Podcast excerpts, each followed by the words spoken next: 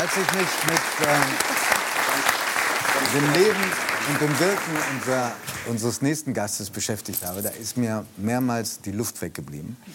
Etwas, was dieser Frau äh, eher selten passiert und, und wenn nach einer gewissen Zeit erst. Äh, sie ist nämlich Deutschlands erfolgreichste äh, Apnoe-Taucherin, das heißt ohne Sauerstoffgerät taucht. Ähm, es gibt das Tauchen, das in die Dauer geht und äh, es gibt das Tauchen in der Tiefe. Ja. Und sie sind, äh, sie haben es sechs Minuten und zwölf Sekunden unter Wasser geschafft und sind nicht ohnmächtig geworden und sind danach wieder rausgekommen. Wir alle, glaube ich, wären äh, nicht mehr hier, wenn wir das versucht hätten zu tun. Ich begrüße ganz herzlich Anna von Bötticher. Danke.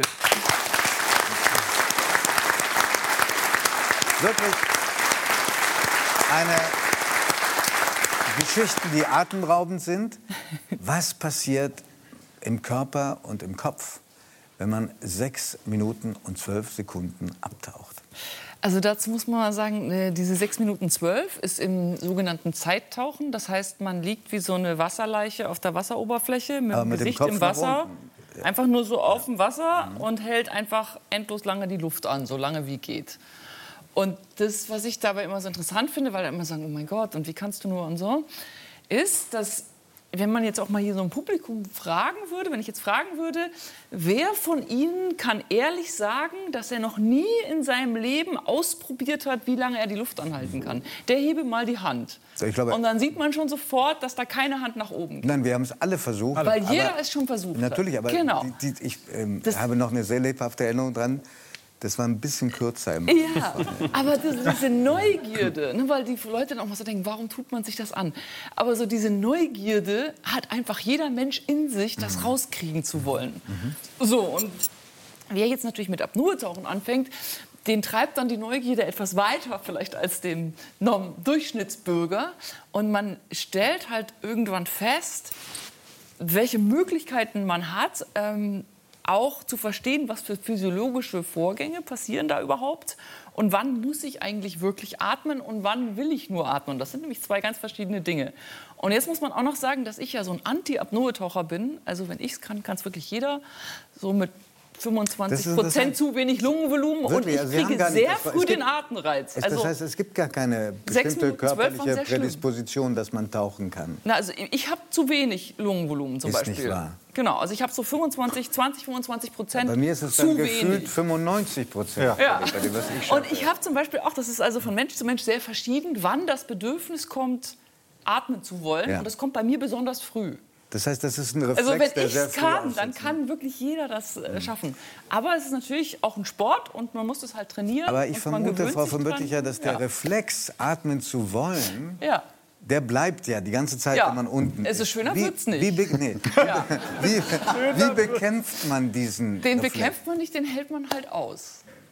Also es ist so, ne, stellen Sie sich vor, Sie steigen die Treppen und ab dem vierten Stock sagen die Beine so, oh jetzt aber jetzt irgendwie, aber den Lift nehmen und dann schaffen Sie es ja vielleicht trotzdem noch in den sechsten Sport. Stock. Wollen wir mal versuchen, diese sechs Minuten und zwölf Sekunden, während wir Ja, das reden, wird eine super spannende Talkshow. laufen lassen?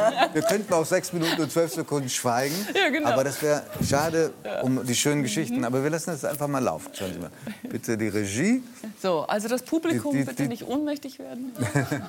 Ja, da sind Sie ganz streng. Sie sagen, wenn man solche Übungen macht und Ja. wenn es in der Badewanne ist, Genau. wirklich auch, aber nicht alleine. Ja, genau. Das heißt, immer einen Begleiter dabei haben, weil Ja, unser Risiko ist halt, man könnte ohnmächtig werden und wenn man dann halt im, mit dem Gesicht im Wasser ist, da reicht auch ein Eimer aus, ne? Mhm. und keiner da ist, der ihn dann rausfischt, dann ist schlecht. Darf ich mal kurz fragen, Jörg, du lernst doch so gern neue Sachen. Ja. genau. Das wäre doch was. Das wäre doch was.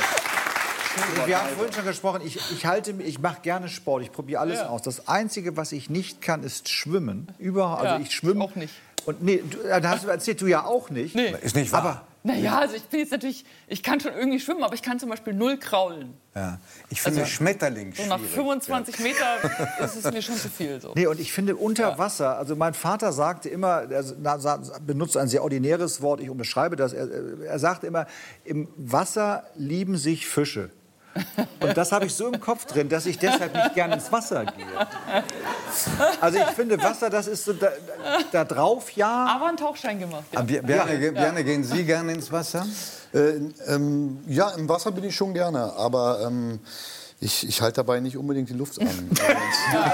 Das muss man mir, ich habe gerade so verschiedene äh, Geschichten im Kopf, die, die mir einfallen dazu, dass ich einmal auf der Bühne, da war ich noch auf der Schauspielschule, ähm, unbedingt den Monolog zu Ende sprechen wollte, obwohl meine Luft eigentlich schon alle Mhm. Ah, ja, war. stimmt. Und dann habe ich immer weiter geredet, so wie mit den Treppen, obwohl ich eigentlich nicht mehr dazu in der Lage wie, gewesen bin. Und mir ist da die Lunge gerissen. Ach komm. Nein. Also, Nein. weil ich eben die Technik noch nicht hatte. Mittlerweile ähm, hole ich einfach Luft beim Spielen. Ja, Plan. Aber, Genau. aber es ist ganz interessant, weil in dem Buch von Felix steht immer wieder, dass er mit den Bergen, mit den Alpen auch die Erfahrung von Stille verbindet. Ein Laie würde denken, wenn du tauchst, ist es besonders still. Stimmt das aber? Also natürlich gibt es schon so Momente und da, ich habe auch mal gesagt, das ist so, man muss sich das vorstellen, das Apnoe-Tauchen, das ist ja auch nicht nur Stress. Also ich habe ja auch eine Phase, vor allem wenn man trainiert, passt man sich an das Nichtatmen auch an. Der Körper, also der Mensch ist auch ein Anpassungswunder. Der kann alles irgendwo auch trainieren, also zum Beispiel eben auch das Nichtatmen und die Fähigkeiten des Körpers, länger ohne Atmen zu sein, die werden dann auch besser. Das heißt, die Zeit, in der man gar nicht das Bedürfnis verspürt, atmen zu wollen, wenn ich also gut trainiert bin, dann sind das auch locker zwei bis drei Minuten, in denen ich dann vielleicht in zehn Meter Tiefe an einem Seil hänge, so beim Aufwärmen. Und dann gucke ich da zwei Minuten einfach äh, in dieses Blau und will auch nicht atmen. Und das ist natürlich schon ähm, ein wunderschöner Moment. Und das Kleiner ist so, Zwischenstand, Frau von Bütti. Das ist ja. die Stille Es zwischen sind zwei erst drei- Herzschlägen. Es sind drei Minuten erst vorbei. Ja, ja, die, ja. Die Sie so aushalten unter Wasser. Und jetzt, äh, jetzt, es, es läuft weiter, wir werden ständig auf dem Laufenden gehalten. Ja, das ist also so ein bisschen die ultimative Pause, weil wir halten ja zwischen zwei Atemzügen machen wir eine Pause, was man ja normalerweise Ja. nicht macht. Und die ist vielleicht zwei Minuten lang.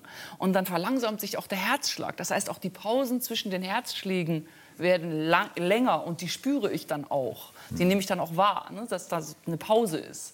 Und das ist schon ein, was sehr Besonderes ist, eine besondere Art von Stille. Okay, aber Ja. ist es im Meer still?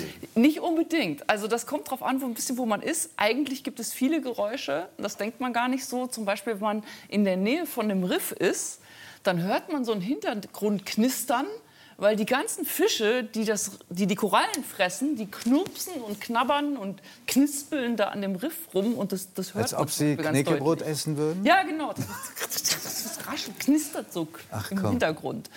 Oder man hört Schiffsmotoren von weit weg. Oder man hört, also ich habe dann eben auch mal da plötzlich einen Delfin gehört. Und man hört nur die Stimme, aber man sieht ihn gar nicht. Ah, Das sind natürlich schöne Momente. Was hört man denn? Sie haben so viele wunderschöne Erfahrungen, die man auch in der Mediathek sich nachschauen äh, kann, äh, anschauen kann. Was machen denn Rochen für Ge Geräusche? Also die Rochen, die, ähm, Röcheln. die äh, ja. Ja. und da sieht man jetzt hier gleich, da sind wir in sehr flachem Wasser und die Rochen, die wursteln im Sand rum, die suchen da im Sand nach Nahrung. Und das hört man natürlich zum Beispiel auch. Ja? Also die krüsteln dann da in diesem feinen weißen Sand und wühlen den auch auf und das hört man auch ganz deutlich. Natürlich, sind- so wie man selber so im Sand Sie rumwurschtelt. sind ganz in der Nähe, immer wieder, sieht man auch Ja. hier, des lebensgefährlichen Stachels. Ja, Das äh, lebensgefährlich nicht sofort, aber ja, kann, kann Also, dumm ausgehen. Ja. kann, kann doof aufgehen. Es gab äh, den Ja. einen oder anderen Irwin Taucher. ist gestorben, ja, Ganz genau, genau, der ist dran gestorben. Sie haben nicht eine Sekunde Angst, wenn da so ein Ja. Stachel wie so ein Schwert an, an, am Hals an einem vorbei. Also der zieht. Stachelrochen müsste den, den Stachel sozusagen so aufklappen Mhm. und dann auch kräftig zuschlagen, also absichtlich. Das würde er zum Beispiel tun, wenn ich jetzt, die buddeln sich auch in den Sand so ein, wenn ich jetzt auf ihn drauf treten würde, dann würde er sich wahrscheinlich erschrecken und dann wäre es schlecht. Ja. Mhm. Aber so in dieser Situation sind die so ganz sanft und sehr neugierig. Man sieht ja auch, dass die da ganz nahe kommen. Die suchen durchaus auch den Kontakt zum Menschen. Ich habe mich da ja nur hingelegt ne? und der Rochen schwimmt praktisch über mein Gesicht. Also Und einer hat sich auch so unter meinen Arm Nein, gebuddelt zum nein, Beispiel einmal. Mit Stachel. Und Ja. Giovanni. Ron, spricht Mit dem wieder. Jetzt ist der Stachel rochen. Das ist na, ich meine, das hat mich so derart äh, ja, ich weiß. Ja. erschreckt, dass ich das gesehen ja habe. Ähm, wie, wie, ich frage mal in der Regie, wie viele Sekunden haben wir noch? 15 Sekunden noch so lange sind, haben Sie es ausgehalten. Mir kommt Ja, vor wie eine auch nur ein Ewigkeit. einziges Mal und nie wieder. Acht, sieben, sechs, fünf, 4, 3, 2, 1, 0. Ja, das ist so meine Disziplin, die ich ganz schlimm finde. Also Sie haben gesagt, äh, einmal mache ich es und dann nie Ja, wieder. das war in, in der Weltmeisterschaft und ich finde es halt einfach ganz schrecklich, weil ich das auch so langweilig finde und so das ist sowas, was auch man kein Mensch braucht irgendwie diese Disziplin des Zeittauchens. Aber man macht es halt, es gehört auch so ein bisschen zum Training dazu und einmal habe ich gedacht, ich muss jetzt mal zu einer Weltmeisterschaft fahren in der Halle, in den Hallendisziplinen, so mit Streckentauchen und eben Luftanhalten. Und dann trainiert man auch ein bisschen. Und dann war der deutsche Rekord damals 608 und ich habe gedacht, oh 607 und ich habe gedacht, den kann ich nie brechen. Unmöglich. Weil ich das auch so schrecklich finde. Und dann habe ich da aber eben in dieser Weltmeisterschaft 6.012 geschafft und dann haben die mir die weiße Karte, dann kriegt man so eine weiße Karte für den gültigen Versuch, deutscher Rekord. Und normalerweise dann Jubel und Freude. Und dann habe ich gesagt, na ein Glück, das muss ich nie wieder machen. Und das habe ich auch seitdem nicht wieder gemacht. Und inzwischen, inzwischen liegt der Rekord äh, bei, Bei über 8 über acht, ja, genau. Darf ich werden- fragen? Ja, natürlich. Ich habe eine Frage. Ähm, also es ist nicht so sehr ein körperliches Training dann, also auch. Auch, mhm. Aber wenn jetzt die Lunge nicht besonders ist, also anders als bei anderen, äh, es ist eine mentale Geschichte. Beides, einfach. genau. Ja. Also wie trainiert man das? man gewöhnt sich dran, ne? so Schritt für Schritt. Also das heißt, man, ich mache ja nicht heute eine Minute und morgen sechs, sondern das ist eben immer so ein kleines bisschen länger, dieses Gefühl zu ertragen, dass ich jetzt atmen will und dann denke ich, muss ich dann vielleicht doch noch nicht atmen und dann schafft man ein bisschen mehr und so ist es auch so ein langsames Verstehen von sich selber und auch den Körper und was da eigentlich passiert und Also ich dann habe die kann größte man das besser Bewunderung, aber für mich das Gefühl, manche Dinge will ich auch gar nicht verstehen. Ja, aber ich, habe, ich, habe, ich habe einen ganz genau. großen Wunsch, Ja. dass wir mit Ihnen zusammen auch noch ein paar Aufnahmen Ja. sehen. Mhm, Und zwar einmal, da tauchen Sie ein bisschen tiefer mit Haien und anderen äh, Artgenossen. Mhm. Ja, das ist jetzt hier, äh, das sind Das ist kein Ausnahmen- Hai? Aufnahmen aus ähm, Französisch-Polynesien. Das war jetzt ein, ein großer Zackenbarsch. Und da gibt es jedes Jahr so eine Ansammlung, wo ganz viele von den Zackenbarschen sich zum Paaren versammeln. Hatten wir ja auch gerade das Thema. Ja. äh? Ja. Ähm, und dann kommen die Haie und ähm, fressen die. Und deswegen dann haben wir ganz viele Haie und ganz viele von diesen Zackenbarschen. Und hier sieht man diese wirklich enorm vielen Haien, die wie so eine Wand aus Haien dann auch im Wasser stehen. das Und die stehen nur auf Zackenbarsche und nicht auf Menschen. Ich bin zu groß in dem Fall. Und kann es sein, dass die äh, Fische auch Deswegen deswegen... habe ich die langen Flossen auch. Die- Das wollte ich gerade fragen. Kann es sein, dass die, dass die Fische auch deswegen so friedlich auf sie reagieren, weil sie ohne Sauerstoff... Auf jeden Fall. Und das heißt auch ohne Geräusche. Die hat Genau. man ja gehört, die äh, Geräusche wahrscheinlich des Das ist der Kameramanns, Kameramann, der sie, genau. der ja, sie begleitet der, die- der die Blubberblasen macht. Ja. Ja. das macht einen großen Unterschied tatsächlich. Also ich bin eben ein Teil dieser Unterwasserwelt. ne? In dem Moment, wo ich schon Technik dabei habe, und das ist für mich auch so interessant, ich bin ja auch sehr lange mit Tauchgeräten und auch sehr extrem mit Tauchgeräten getaucht, aber das Spannende am Apnoe-Tauchen ist eben, sich mit seiner Lunge und seinem Körper und seinen Fähigkeiten in diese Welt einzu anzupassen und einzupassen und sich der auch so auszusetzen. Und in dem Moment bin ich eben auch ein Teil davon. Das heißt, alles an Getier nähert sich auch viel eher an, als äh, wenn ich ein Gerät dabei habe. Das hab schon ist, wieder eine äh, da- Frage. Das bitte? Ich habe schon wieder eine Frage. wenn, wenn man da jetzt unten in 10 Meter Tiefe ist, Ja. Ist das dann, äh, guckt man dann auf die Uhr? Nee, Das ist nur ein inneres. Ja.